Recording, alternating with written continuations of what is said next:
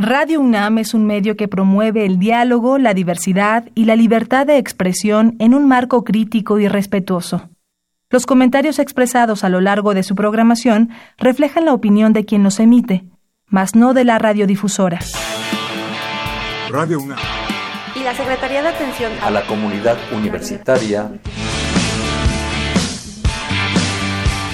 a través de la Dirección General de Atención a la Salud presentan Confesiones y Confusiones, un espacio de salud para los jóvenes.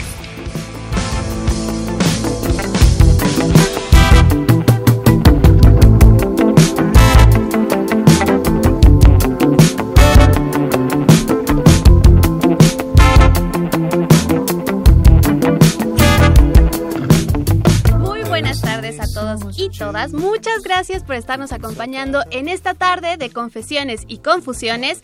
Soy Fernanda Martínez y para mí es un gran gusto, un honor como siempre, estar compartiendo estos micrófonos universitarios y a ustedes agradeciéndolos que estén compartiendo también su fin de semana con nosotros. Espero que ya estén muy tranquilos, muy listos para escuchar este tema que la verdad el día de hoy tiene mucho que ver, tiene muchas, seguramente va a generar muchas dudas, muchas confesiones, muchas confusiones, así que los invitamos a que nos acompañen en esta hora de confesiones y confusiones. Nos pueden seguir en eh, la, frecuencia de AM, el 860 de AM, y también por internet a través de www.radiounam.unam.mx y ahí seleccionan la frecuencia de AM para que nos puedan escuchar en vivo si es que ustedes tienen que salir de pronto de casa y no pueden quedarse frente al radio. Ya hay muchas opciones. Y bueno, esta tarde vamos a hablar sobre depresión y adicciones. Y está con nosotros la psicóloga Silvia Brito Rosales que eh, pertenece a la unidad de hospitalización Ecatepec de los Centros de Integración Juvenil. Muchas gracias. Pues muchas gracias, psicóloga, por estar con nosotros esta tarde. Y siendo un tema de adicciones, ¿quién creen que nos, no podía faltar en esta cabina? Él es el licenciado Cuauhtémoc Solís Torres, director de normatividad y desarrollo, y desarrollo de la Dirección General de Atención a la Salud de nuestra amada universidad. ¿Cómo está, Fer, licenciado? muchas gracias por la presentación. Pues aquí, como siempre, ya sabes que son temas que me apasionan y que en esta, en, en esta ocasión conjugar las dos cosas, depresión y adicción, pues es algo que desgraciadamente sucede a menudo. Están ligadas una con la otra casi irremediablemente. Así es, y ya veremos también las relaciones de dónde vienen, por qué vienen, pero también saber que siempre hay soluciones. Eso es algo muy importante. Y les recordamos, nuestro número en cabina es el 55 36 8989, 55 36 8989, y esta tarde están con nosotros Lorena Flores Sánchez y David Gaitán Benítez, ambos pasantes de medicina en la Dirección General de Atención a la Salud. Ellos van a estar respondiendo sus llamadas. ¿Cómo están? Muy bien, gracias. Buenas tardes. Bien, gracias, buenas tardes. Bueno, pues ya escucharon sus voces, así que ya las podrán también escuchar en el momento en que ustedes marquen a este teléfono 55 36 8989 y también les recordamos que estamos en nuestro perfil de Facebook como Confesiones y Confusiones. Antes de iniciar, quiero platicarles también sobre la, maes- la psicóloga Silvia Bri- Brito Rosales. Ella es egresada de la FES Zaragoza de la UNAM. Tiene una maestría en psicoterapia psicoanalítica en el Colegio Internacional de Educación Superior. Es psicóloga especializada en la prevención, tratamiento y rehabilitación de las adicciones. Tiene más de 28 años de experiencia en la práctica privada y 26 en el ámbito institucional. Eh, actualmente es responsable del área de tratamiento y de grupos organizados en consulta externa de los centros de integración juvenil en su unidad Ecatepec y pues ha tenido también diversos cursos y ponencias eh, relacionadas con el tema de prevención en adicciones y salud mental. Actualmente es presidenta del Comité de Bioética de la Unidad de Hospitalización Ecatepec. Así que, doctora, usted es una gran eh, persona y conocedora que ya, de este tema que ya comentaba el licenciado, tan importante. Siempre, nosotros siempre hemos destacado la parte de la salud mental como cuadro básico, digamos. Pero ahora más que nunca parece que es algo necesario, hablarlo, descubrirlo, quitarnos los mitos, saber qué pasa con ella. Y recientemente también les comento, estamos en el marco de el 10 de octubre pasado fue el Día de la Salud Mental y pues este también estos días mundiales sirven para generar información, para concientizarnos y doctora, por favor, díganos qué es la depresión. Bueno, eh, de entrada es un tema eh, realmente eh, apasionante en el momento en que se nos da la oportunidad de tener una mirada para aquellas personas que padecen, tienen este trastorno, es sumamente importante porque una de las razones que es, es como un doble estigma para la depresión. ¿verdad? ¿Por qué una doble estigma? estigma? Primeramente, porque este trastorno es penoso anunciarlo. Es un padecimiento que se vive de forma solitaria. Es un sufrimiento constante y que difícilmente se tiene escucha para aquel que, se le puede eh, confesar o, mencionar o compartir. Entonces es un doble estima, es un sufrimiento, pero se caracteriza justamente por un sentimiento de tristeza que para quien lo padece es inexplicable. Eh, sentimientos de minusvalía, una dificultad enorme para poder disfrutar de las cosas que el común de la gente puede disfrutar, ¿verdad? Una discapacidad en esa área de, la satisfacción, de, de gozar de, todo aquello que en un momento dado en las diferentes etapas de la vida podemos llegar a tener. Entonces, eh, este padecimiento o trastorno, como también se llama, esta enfermedad también, así se le puede mencionar, es, tiene la, la oportunidad también, lo cual me da mucho gusto y agradezco que justamente que se acaba de celebrar el Día de la Salud Mental, ¿verdad? Y que e incluso la Organización Mundial de la Salud tuvo a bien eh, abordar esta temática en esta ocasión con un eslogan publicitario que se llama Depresión, háblalo, porque el paciente que padece esta depresión está silenciado, está callado y qué importante que lo que lo hablen, ¿no? Silvia, la, la, en realidad, eh, como bien lo, lo mencionas, es, es una tristeza, empieza por algo inexplicable. Así es. Y después la gente no le cree al paciente, al enfermo, y piensan que con echarle ganitas, con, con cualquier cosita, con una palmadita en la espalda es suficiente como para salir y esto si no se atiende, pues se va haciendo crónico. Así es. Y va entrando a, diferentes estados. Pero esto, esto me lleva a algo. Constantemente escuchamos ahora a los jóvenes, y no solamente a los jóvenes, a mucha gente, decir estoy deprimido. Que no tiene nada que ver con lo que estamos hablando. Exacto. ¿Sí?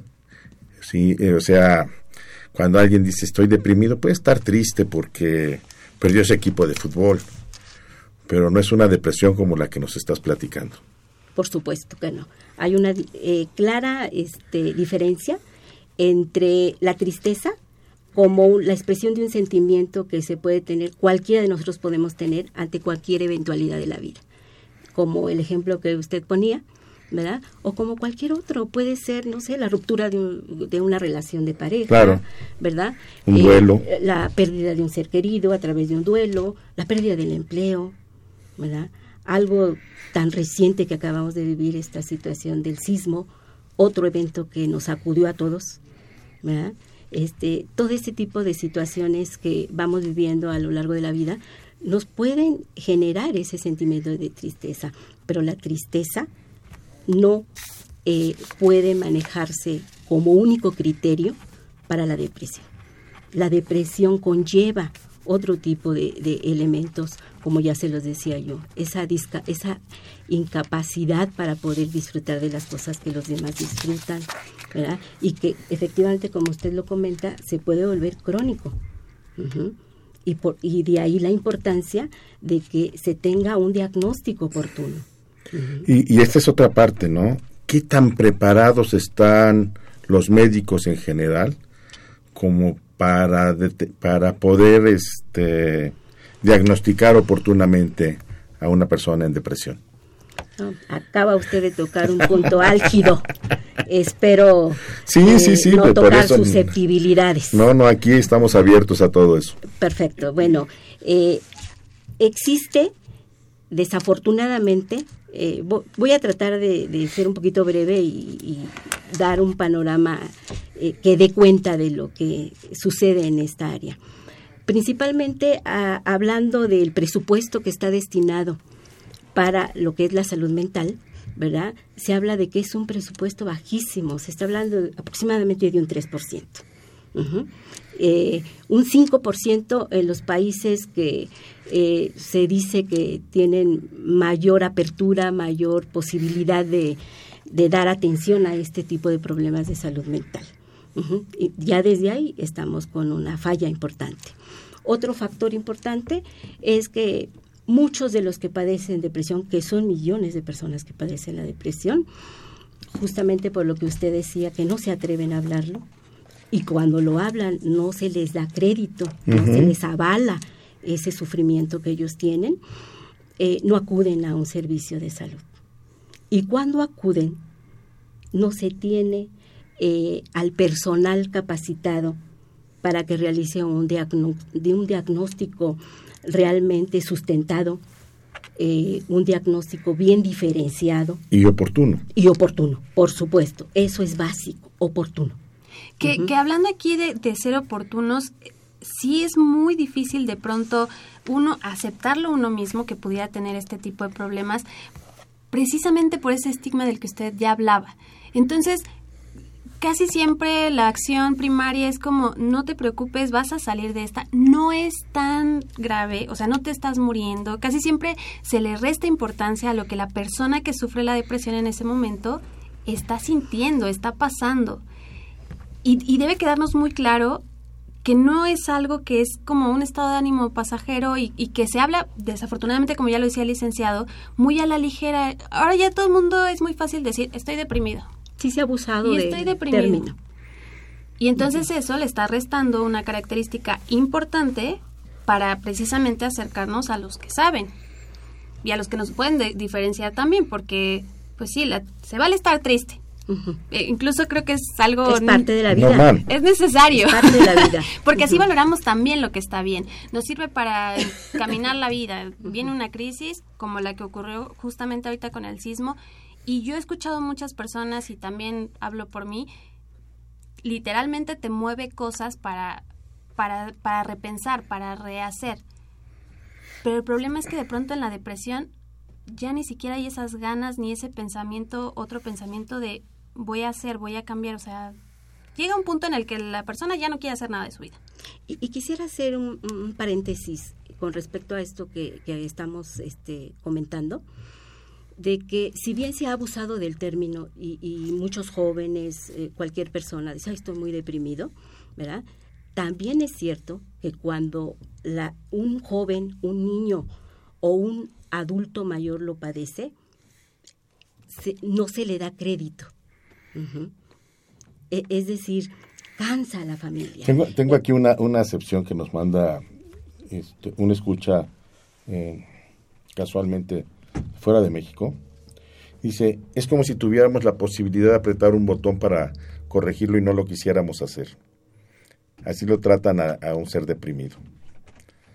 Le echan la culpa de que está acusando por eso. ¿sí? Y que no hace nada por... pero lo habla, lo externa y nadie en realidad lo ayuda. Así es. ¿sí? Así es. Y, y, eh, eh, del por qué no es escuchado. Hablando un poquito de, de la etapa de la etapa de vida que todos estamos teniendo ahorita y de las condiciones sociales de lo que se llama actualmente la posmodernidad. ¿verdad? La inmediatez con la que estamos viviendo, el decaimiento de las figuras de autoridad, empezando por el padre. Por ahí, en, este, citando a Juan Vives, un psicoanalista, ¿verdad? Eh, él decía que estamos presenciando el asesinato de Dios. Yo diría que el doble asesinato de Dios. ¿verdad? Eh, en el caso de este decaimiento de las figuras de autoridad, de la credibilidad en las instituciones, Se, se presenta esta, esta situación de, de, la, de la depresión y entonces tenemos estos dos polos, quien abusa del término y quien hace uso adecuado al manifestar su padecimiento, no hay escucha de los demás porque vivimos en la inmediatez, en la prontitud de todo en la demanda inmediata de la satisfacción del placer inmediato. No hay posibilidad de postergarlo. Y entonces ahí hay una dificultad enorme para que este... Y, esto es no solo en México, esto es en todo el mundo. Así es. Porque no podríamos decir que cruzamos con una depresión mexicana. No, por y supuesto los demás cruzan con una depresión este, local. No, la verdad es que la inmediatez es un símbolo o uno, uno de, las, de las cosas que distingue a esta época. ¿Sí? Nuestro cortoplacismo para muchas cosas, incluso para recordar. Exacto. ¿sí?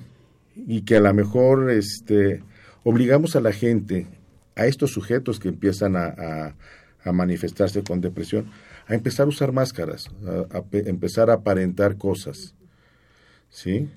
A, con tal de que lo demás fluya y con el resto de mi familia esté bien o que en mi oficina no me corran, este, pues aparento que estoy bien, aunque me estoy desmoronando por dentro. Así es. ¿Sí? ¿Qué hacer? ¿Qué hacer? Eh, eh, un primer momento eh, y aquí sí ya voy a, tratar de hacer partícipe a, las diferentes eh, sistemas eh, de donde se gesta este problema de la depresión.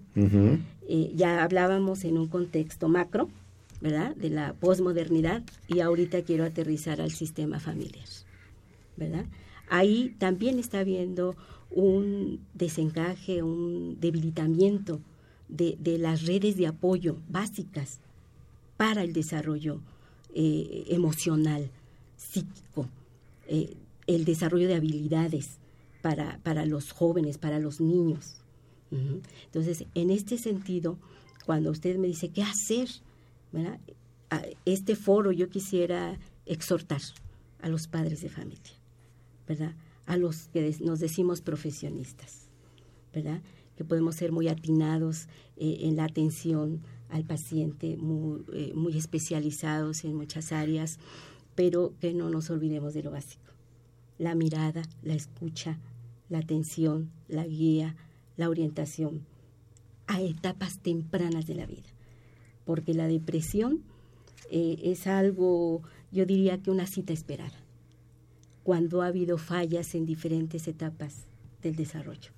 Y sobre todo también hablar, atrevernos a hablar, a platicar con el otro, porque ahora que usted menciona eh, la posmodernidad, las redes sociales se han vuelto, entre comillas, los mejores amigos de muchas personas.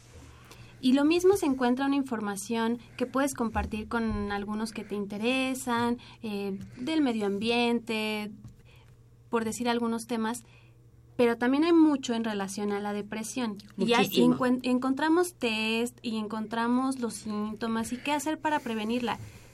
Pero el problema, el pequeño problema, es que la gran mayoría de los que escriben esos artículos no son psicólogos, no son doctores, no son psiquiatras. Es gente que tiene que hacer las veces de la famosa figura ahora de community manager, que es generar contenido para las redes sociales.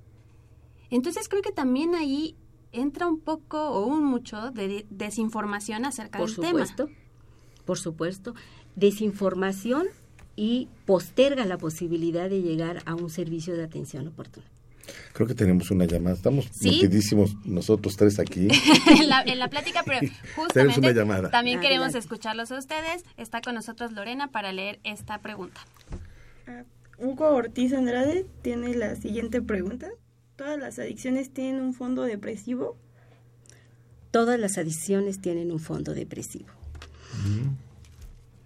Ya, ya nos dio la entrada para nuestro programa del día de hoy. Exacto, exacto.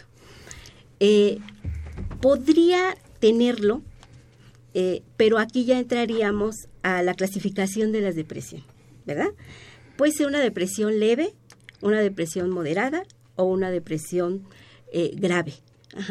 En el caso de las adicciones, también hay diferentes estructuras de personalidad. Eh, sí es cierto que la depresión está en la mayoría o en un alto porcentaje de los pacientes que utilizan algún tipo de sustancia. Pero, insisto, dependiendo de la estructura de personalidad, del tiempo de consumo, de la frecuencia, es como esta puede llegar a ser la depresión como lo que nosotros llamamos comorbilidad o diagnóstico dual. Pero sí, efectivamente, hay un alto porcentaje de la depresión. Y, aquí se puede presentar en ambos sentidos, ¿no? Como aquello de quién fue primero, el huevo, la gallina. El huevo, la gallina. Así es.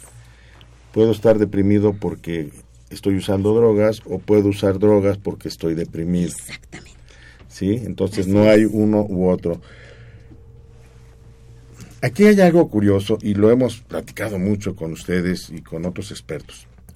Y ustedes con nuestros amigos de Centros de Integración Juvenil, pero con otros expertos más y es que aparentemente, por ahí hay algunos autores que así lo citan, por eso lo digo así, la depresión se presenta en proporción de 3 y hasta 4 a 1 entre, entre mujeres y hombres, 4 3 mujeres por cada hombre que padece depresión. Depresión evaluada por los test que tenemos, aunque algunas pruebas este, de otro tipo pues lo llevan a una proporción de 2 a 1, siempre más en mujeres, Así es. pero no tan tan tan tan, diferentes, tan disparadas. ¿Por qué más en las mujeres? Ay, pues decía Freud que es un lado oscuro por ahí. Pero bueno, voy a hablar en función de lo que hemos podido observar en la práctica clínica, ¿verdad? Este, hay ciertas características eh, también culturales, por supuesto, no podemos dejar de mencionarlo, eh, y que estas cuestiones culturales ¿verdad? van desarrollando cierta construcción de género. ¿sí? Entonces, en el caso de las mujeres, pues nos eh, formaron, nos educaron para poder hacer uso eh, de las expresiones afectivas. ¿sí? Nos autorizaron a hacerlo. Entonces, al autorizarnos esto, ¿verdad? Y al irnos preparando a ello, ¿verdad? Este, bueno, pues nos hemos recreado en ello. Entonces, eh, eh, se puede decir que eh, somos mayor, tenemos mayor capacidad construida, obviamente, por género, para poder expresar todo esto. Somos más obsesivas en ese sentido, ¿verdad? Y todos estos factores se van conjugando para que, entrando al terreno de las adicciones, es, riesgo, es un riesgo mayor esto, esta cuestión de equidad de género. Con estas características de la construcción de género entre el hombre y la mujer, ¿verdad? Es riesgosísimo que, que actualmente un alto porcentaje de mujeres esté consumiendo. Es que hacia, allá quería se ir. une con la depresión. Hacia allá quería ir. Entonces. Sí. En realidad los consumos Hoy día las cifras que ustedes tienen, las que nosotros tenemos y que compartimos frecuentemente, nos marcan que no están tan cerca de los consumos hombres y mujeres. Sigue habiendo una distancia, consumen más los hombres que las mujeres. Sin embargo, también sabemos que es más difícil que una mujer podamos retirarla del consumo de sustancias que un hombre. Así es y más en algunos, con algunos tipos de sustancias. Y si a esto le aunamos procesos de este tipo depresivos, bueno, es una bomba. Por supuesto. ¿Sí? Sí. Y, todavía le cargamos a la mujer que debe de estar bien para que atienda a la familia. Por supuesto. Si, si me permiten hacer una compartirles la experiencia que tuvimos en la unidad de hospitalización en Catepec. La unidad de hospitalización de Catepec tiene una capacidad para dar atención a 20 pacientes. Eh, 16 de ellos eh, teníamos asignadas camas para varones y cuatro para mujeres. Eh, cuando tuvimos esa oportunidad clínicamente muy rica de la atención de, un trabajo eh, con ambos sexos, ¿verdad?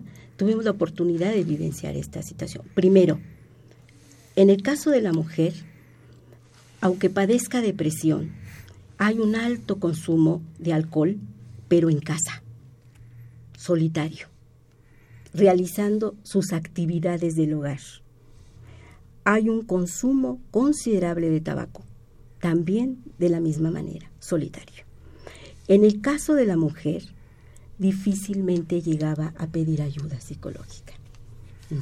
Entonces estamos hablando que de estos dos consumos de drogas que paliaban un poco la depresión, la- cuando se permitían llegar a recibir un tratamiento, los mismos pacientes var- varones las estigmatizaban. La misma familia decía es que no es posible, no entiende, dejó a sus hijos. ¿Verdad? Y todo esto complicaba más la posibilidad del tratamiento.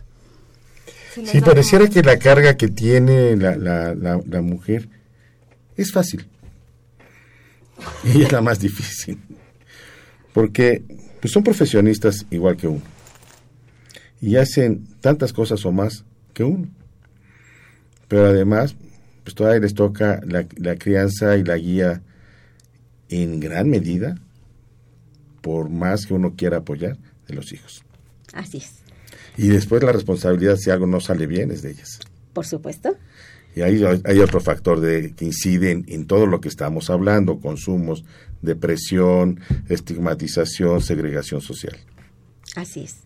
Y bueno, ya, ya que tocó este punto, también es muy interesante porque en el caso de las mujeres profesionistas, el consumo que hacen para paliar un poquito la depresión, ¿verdad? Por el eh, grado de estrés al que están sometidas por las triples jornadas laborales, porque una de las situaciones que ocurre en nuestra cultura es que con todo y que hemos eh, tratado y se nos ha favorecido incursionar en aquellas áreas que anteriormente eran únicamente del ámbito privado y ahora ya público, ¿verdad? No se renuncia a la maternidad tan fácilmente. Ajá. Y es ahí donde el grado de estrés, de sentimientos de culpa, de, de, no poder cuidar y, y, proteger a los hijos por la cuestión laboral, eh, incrementa mucho el estrés y por consiguiente puede llegar a la depresión y al consumo excesivo de tabaco o alcohol. La charla de este día ha estado muy, muy buena, como ustedes han podido con constatar. Pero ¿qué creen? Necesitamos ir a una pequeña pausa musical, sobre todo porque aire. tenemos tenemos unas cápsulas que prepararon nuestros compañeros en servicio social y les re recordamos que nuestro teléfono es el 55 36 8989, 55 36 89 89 y en el perfil de Facebook también nos pueden mandar ahí todos sus mensajes y comentarios.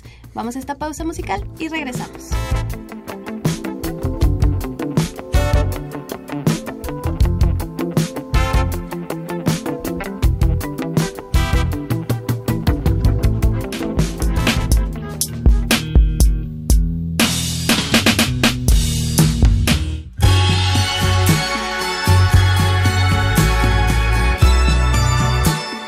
Consumo excesivo de alcohol y de drogas es uno de los modos de disimular una depresión, pero esta circunstancia hace más difícil descubrir esta enfermedad y por el contrario, el alcohol bebido en abundancia es una posible causa de depresión en personas de todas las edades. El alcohol disimula y hace más difícil detectar la depresión.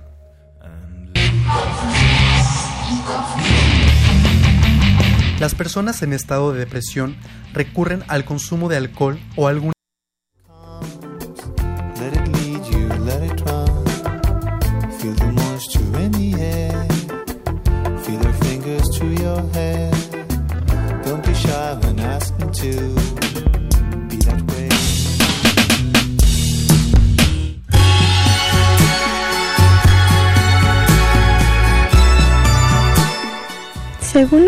Organización Mundial de la Salud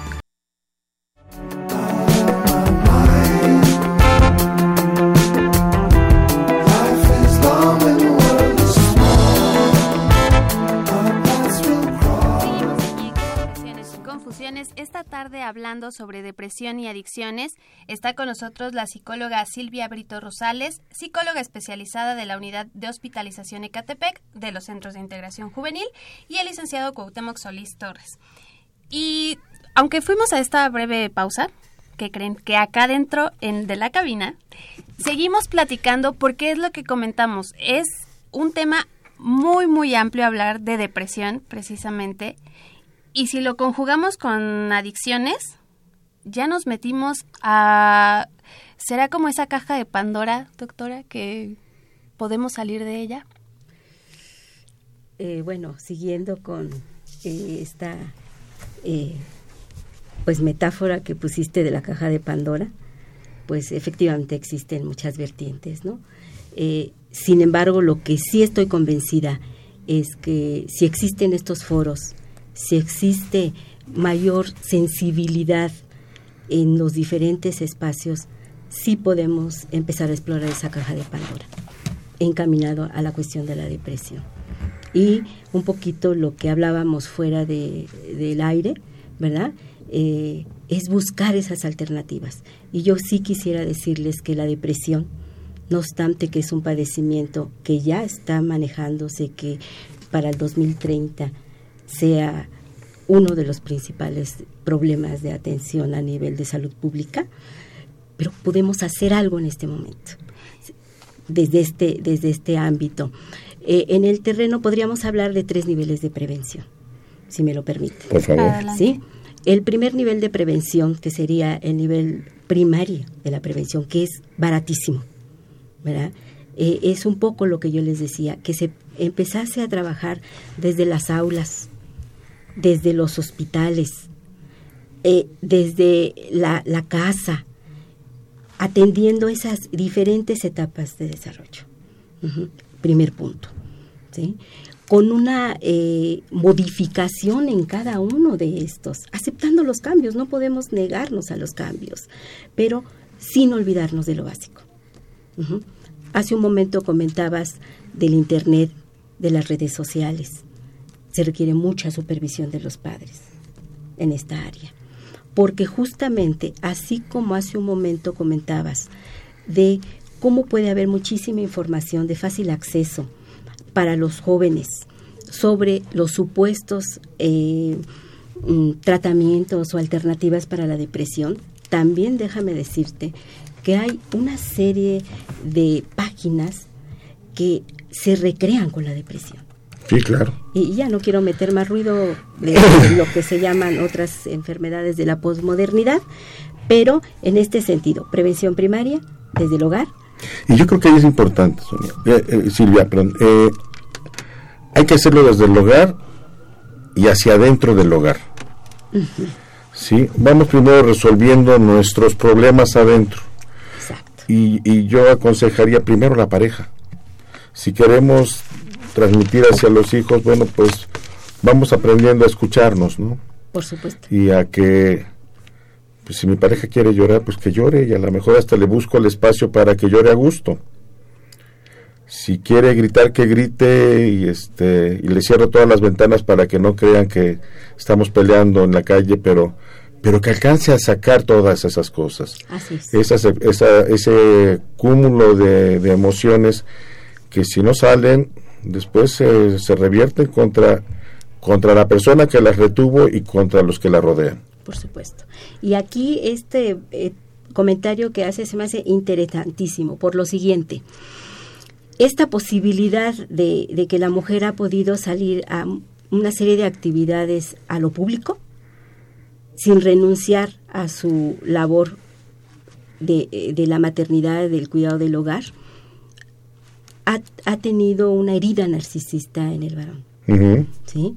De tal forma que ahorita este reencuentro, este restablecimiento del vínculo de pareja está siendo muy difícil. También está existiendo mujeres que, que se están perdiendo en esa, en esa función y están queriendo asumir una serie de funciones que les está siendo muy difícil renegociar la importancia de la relación de pareja. Y, y en ese sentido estamos teniendo que la función del padre está siendo muy debilitada porque ya no sabe cuál es su función. No sabe y tampoco se platica. Exactamente. Es el ¿sí? problema. Porque aquí, por ejemplo, en el caso de los varones, eh, ya está habiendo muchos hombres que se están quedando al cuidado de los hijos, pero todavía también muy lastimados, ¿verdad? Porque hay una pérdida que ellos tuvieron. Sí, sí, Y sí, se les anterior. estigmatiza también, Por porque supuesto. ya no- de mandilones Por a, las- a los hombres que se quedan en casa. Ya ves que les- no también. Sí, pero bueno, ya cuando está en este rol es muy difícil de pronto, pues también romper con esos Que solamente hay esquemas. dos, dos tipos de hombres, los mandilones y los mentirosos. Yo, yo creo que hay más, la verdad. Pero bueno, sí los roles precisamente también son una parte importante de cómo manejarnos en desde casa, qué nos toca hacer a cada uno. Si no resolvemos ahí, pasamos a otras esferas como las sociales y nos encontramos que tampoco sabemos qué hacer porque no tenemos unas bases bien sentadas y nos hace sentirnos que estamos fuera de lugar, que no pertenecemos, que qué hacemos, cómo hacemos. Y eso también genera bastantes problemas al interior, que finalmente la depresión sí tiene muchas esferas, Por supuesto. pero el interior es una muy, muy importante.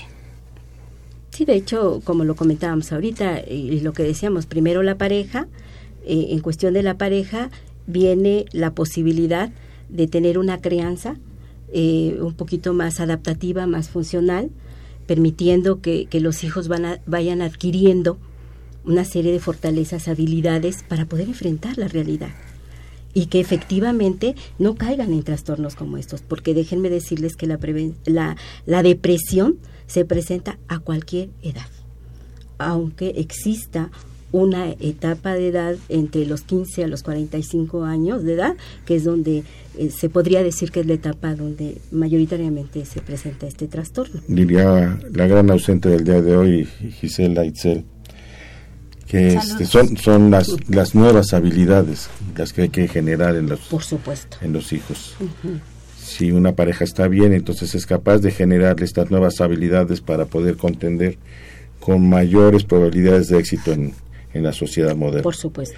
Bueno, estábamos en la primaria y la secundaria. La secundaria sería aquel eh, eh, acercamiento que ya comentábamos hace un momento, cuando ya, si tenemos unos padres perceptivos, que, que los hijos nos están dando señales, un grito de auxilio, ¿verdad? Eh, que se lleve al hijo, a la hija, o uno mismo como madre, como padre, que acuda a los servicios de salud y que se sienta con el derecho de hacerse escuchar. Es decir, si yo asisto por eh, en un primera instancia con un doctor que, que ni siquiera me mira, ¿sí? Eh, simplemente me dice, tomes esto. Eh, quiero decirle al auditorio que tiene todo el derecho de poder exigir una atención a su padecimiento y a los niveles que ellos quieran tener. Entonces, ese sería el segundo nivel. Cuando ya está todos los síntomas que nos permiten diagnosticar que se trata de una depresión, que se atienda. Porque el diagnóstico de la depresión en un primer momento puede ser bajo la observación clínica, pero que exista una observación clínica. Donde realmente se observe cómo llega el paciente, su discurso, su apariencia física, eh, el contenido de su discurso, que regularmente es un discurso de abatimiento, sentimientos de culpa, de minusvalía, de desprecio a sí mismo, como justamente eh, nos refiere el término de depresión, que significa en latín desprecio, minusvalía, abatimiento. Entonces, ese sería el segundo nivel, cuando ya está el trastorno y que acudan y que se sientan con el derecho de ser atendidos y que si no sienten mejoría con esa primera intervención, que puede ser desde la intervención eh, farmacológica, si se, si se hace un buen diagnóstico. ¿sí? Si se trata de una depresión moderada a grave, está indicado un tratamiento farmacológico. Si es una leve, hay que tenerlo con pinzas. Y más si se trata de menores de edad o de niños. Y eso justo es lo que le iba a preguntar, doctora, porque eh, precisamente lo, lo, mencionaba un poco al inicio del programa. Se tiene que ver que hay una, una depresión leve, moderada o grave. O grave. Y lo mismo pasa en las adicciones. Así es. Hay un uso, un abuso. Y una dependencia. O, o la dependencia. Entonces, de pronto resulta como muy fácil hacer esta asociación de que pues es que estás deprimido y por eso tomas o tomas porque estás deprimido y también hacer esas asocia asociaciones o esas afirmaciones sin un conocimiento de un experto, esto también puede generar pues un problema mayor, tanto en el que la depresión se haga más grave si no lo era, como lo mismo en, en un consumo de alguna sustancia. Y nuevamente ahí se pone de manifiesto la importancia de la atención oportuna. Y, por ejemplo, en este caso, si quisiera hacer un paréntesis eh, asociado a esto. Eh, si tenemos a, a un paciente adolescente que va a demandar una atención por demanda de la madre o por la escuela, eh, a, a, un centro, por ejemplo, de atención primaria, como sería centro de integración a nivel de consulta externa, es bien importante la atención ahí, pero que se le dé un seguimiento. Porque ya desde ahí estamos eh, interviniendo para que efectivamente este joven no siga en la carrera adictiva y no llegue a pasar justamente este tipo de situaciones. Lamentablemente, eh, muchas madres estresadas, preocupadas, cuando ve la aparición de un consumo experimental, eh, ocasional de un joven, eh, me los llevan a, otras instituciones, no instituciones, a otros lugares donde tienen la atención, pero de una forma forzada y donde finalmente no se le brinda la ayuda que él requeriría y entonces ahí sí impactamos mucho en la fragilidad, eh, en la atención de este joven, que es el ejemplo que estoy poniendo. Y los invitamos a que se comuniquen con nosotros. Estamos en redes sociales como Confesiones y Confusiones en Facebook y nuestro teléfono en cabina el 5536 89 89. Vamos a otra pequeña pausa musical y regresamos a Confesiones y Confusiones.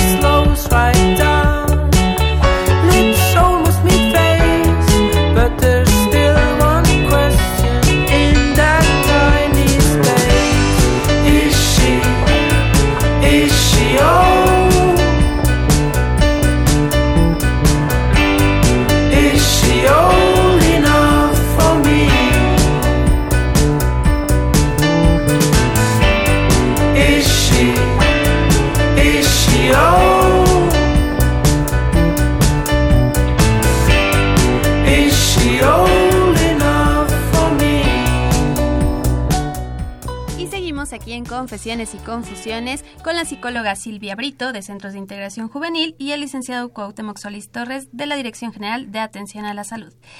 Y el tema es depresión y adicciones.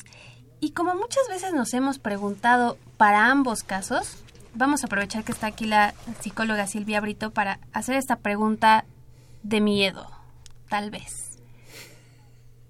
¿La depresión se cura? ¿Las adicciones se curan? Primero una, luego otra y luego combinadas. Pues que si no le pregunto de una vez. Claro, claro. Bueno, eh, la depresión sí puede llegar a curarse si estamos hablando que es una depresión leve. Uh -huh. Con la atención oportuna, como lo hemos dicho, se puede hablar de que el, el, en este caso el paciente o el adolescente o el niño que esté eh, transitando por este eh, episodio, no episodio, en, es, en, este momento de depresión, ante un evento bien identificado, ¿sí? donde que, que, nos permita realmente determinar que es una depresión leve, yo creo que sí. ¿Cuáles serían sí. esas características para identificar que se trata de una depresión leve? Eh, las características de una depresión leve, pues es, está presente la tristeza, está presente eh, por un periodo muy corto la cuestión de que no disfruta, hay un aplanamiento afectivo. Eh, comentan los jóvenes, por ejemplo, me siento aburrido, ya me fastidió esto, ya no le tomo interés a esto. Eh, pero bueno, finalmente se le atiende, se le presta escucha, ya sea a través del amigo, a través del médico tratante, eh, a través de los padres, y se le dan los recursos para que pueda transitar sobre este evento que no lo, no lo incapacitó. Sigue en la escuela, sigue con los vínculos de amistades, sigue, sigue estableciendo comunicación con su familia, aunque vaya un ratito y se encierra a su cuarto, que es una característica hasta cierto punto normal de los jóvenes, en busca de su privacidad, de, de poner esos límites. Pero hay que tener mucho cuidado, sobre todo con los jóvenes. Entonces, cuando se trata de una depresión leve, con un tratamiento adecuado y oportuno, yo creo que sí puede llegar a la cura. ¿sí? En la cuestión de ya una depresión moderada a grave, ¿verdad? Este, está- Caso por caso. Exacto, caso por caso. ¿sí? Porque dar recetas así por, Por por la radio, no. Por supuesto. Pero que no. En muchos de los casos, y yo no me atrevería a citar una proporción, pero en muchos de los casos sí puede controlarse. ¿Sí? A través de fármacos, a través de actividades físicas, a través de... Las este, fo- terapias, las las terapias la, y fortalecer o, o- o ver de qué manera podemos volver a, a secretar algunas de, de las sustancias que, que requiere el cerebro para, La serotonina. para irse, la- sobre todo la serotonina, serotonina, perdón, eh, para pues ir manejándose. Sí, para que eh, en este caso el paciente nuevamente pueda eh, instalarse en sus actividades de su vida cotidiana, normal, eh, con cierto gozo, con cierta satisfacción. Y sobre todo si no las ha dejado, o sea, sobre todo, si no ha dejado de, de tener esas actividades, se ha podido, aún a lo largo de los años, mantenerse eh, trabajando con la familia, este, sigue en activo y además sigue buscándole solución a su problema, pues creo que tiene bastantes posibilidades si encuentra un buen médico Exacto. de, de salir adelante. Y aquí la importancia también de la intervención temprana, Así porque es. ahorita usted mencionó lo- que son importantísimos en este tema, serotonina, dopamina, cuando bajan esos niveles, cuidado. Entonces, mayor cuidado si se busca que lejos de por un hábito saludable, como por ejemplo salir con los amigos, salir a correr, que también generan este tipo de sustancias, Así es. se busca un cigarro, una copita. Entonces, ahí creo que también es donde hay un poquito más de riesgo quizá que pues se busquen un- las opciones incorrectas, digamos, o, o no las más saludables. O por pertenecer en el grupo, Fer, como lo hemos platicado muchas veces, ¿no? Por ese sentido de pertenencia al grupo. Incluirse en algo que no estaba de acuerdo, pero pues es que estoy socializando. y me siento bien al final. ¿No? No estoy viendo por qué o qué consecuencias puede tener, pero como en el momento me siento bien, lo sigo consumiendo. Así es. Y bueno, aquí también ya, ya es justo lo que eh, este paso del uso, abuso, adicción, porque entonces como ya me- no me sentí bien con una copa, a la siguiente salida con los amigos le tengo que subir a dos. Así es. Y luego a tres, y luego ya no lo puedo dejar. Y entonces... Y luego hasta de amigos cambio, ya es otra llamada de atención para los padres, porque entonces mis amigos originales ya no consumen otras sustancias, pero mis nuevos amigos sí, Así es. y son las que me están llamando a o di- o- o, eh, para tratar de resolver mi problema, ¿no? Porque son los que me invitan la copa. O la otra probablemente, sustancia. Que ya es ese peligro. que- Exactamente, o sea, sí, nuestras drogas de inicio, pero lo, lo comentabas muy bien hace un momento, pues da pie para que vayan incur- este, incorporándose a otras cosas. Así es, es la puerta de entrada. Es la puerta de entrada, entonces eh, una intervención que eh, se recomienda en este sentido es favorecer que se postergue eh, el inicio de alguna sustancia. ¿Sí? Ya no podemos llegar a las aulas y decir no consumas, no, esto te hace daño, porque no hay una resonancia en los jóvenes, porque la ganancia secundaria para ellos, hablando de la pertenencia, hablando eh, de la euforia, de la ganancia, que en un momento dado tiene las primeras copas de alcohol, que aunque es un depresor del sistema nervioso central, ¿verdad? En dosis iniciales, la euforia, ¿verdad? Eh, ajá, le permite socializar, y, y todos estos eh, ganancias secundarias, pues va favoreciendo y reforzando cada vez más el consumo. Psicóloga Silvia Brito, antes de entrar ya a la parte final de, de, este programa, desafortunadamente, no me gustaría que nos fuéramos sin hacerle una pregunta muy breve también la, la respuesta por cuestiones de tiempo. ¿Qué pasa eh, ahorita con el tema de esta depresión asociada al evento ya muy específico que, que sufrimos recientemente de los sismos? ¿Hablamos de una depresión o es este estrés postraumático que también dicen que mal llamado? Muy breve, por favor, nada más para no quedarnos con eso en el tintero.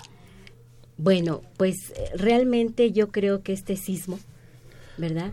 Eh, nos llevó a todos a tener un sismo interno, uh -huh, donde eh, nuevamente se ponen de manifiesto que cada uno de nosotros lo vamos a, poder tramitar este movimiento interno de acuerdo a los recursos que, que hayamos tenido a bien ir, este, eh, tener fortalecidos. Pero desafortunadamente los que vivimos el temblor del 85, ¿verdad? Eh, con ese recuerdo que tuvimos, vino el, lo que se llama el flashback, ¿verdad? Y, entonces se, se, intensifica esto. Y aquí es muy interesante porque los que lo vivimos y tuvimos a bien tramitarlo, superarlo y aprender de la prevención, de lo que nos sugirieron en aquel momento, nos ayudó a enfrentar este momento tan terrible. Los que no lo vivieron, yo le apuesto a que los jóvenes, estas nuevas generaciones, se hayan movido.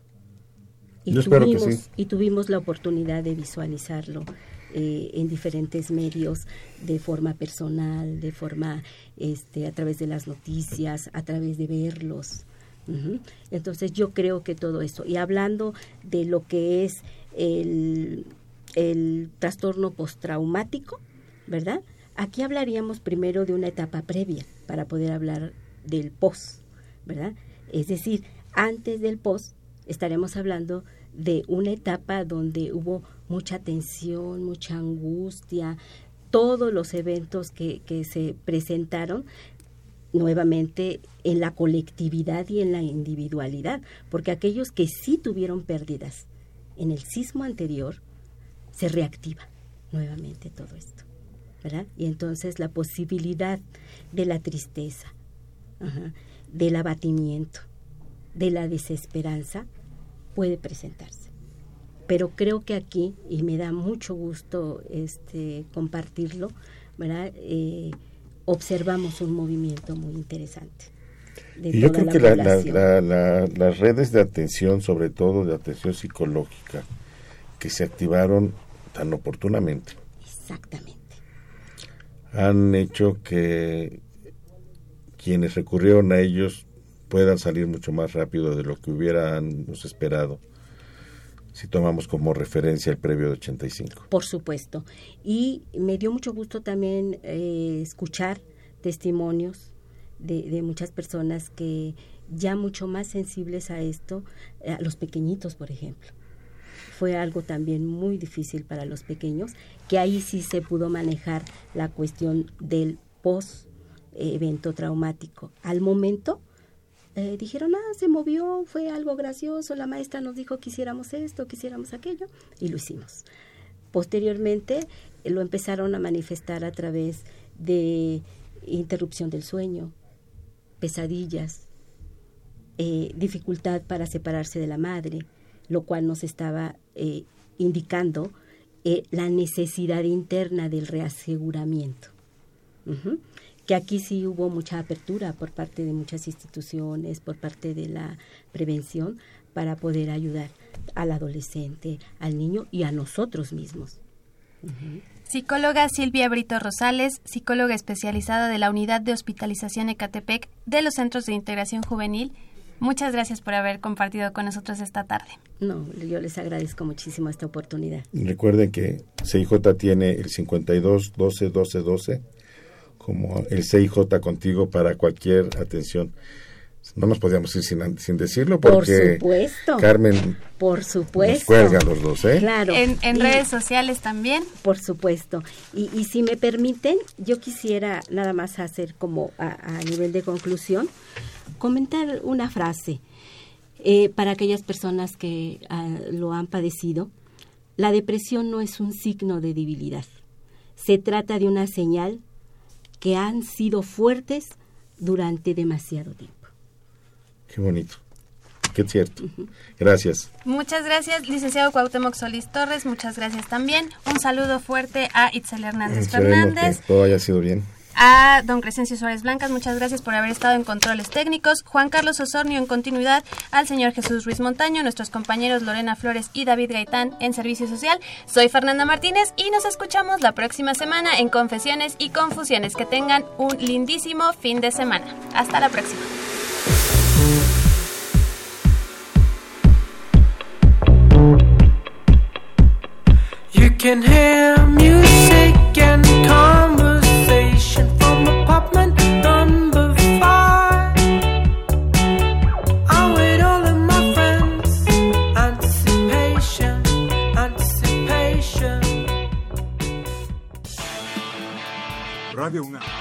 Y la Secretaría de Atención a la comunidad universitaria. A través de la Dirección General de Atención a la Salud. Presentaron Confesiones y Confusiones. Un espacio de salud para los jóvenes.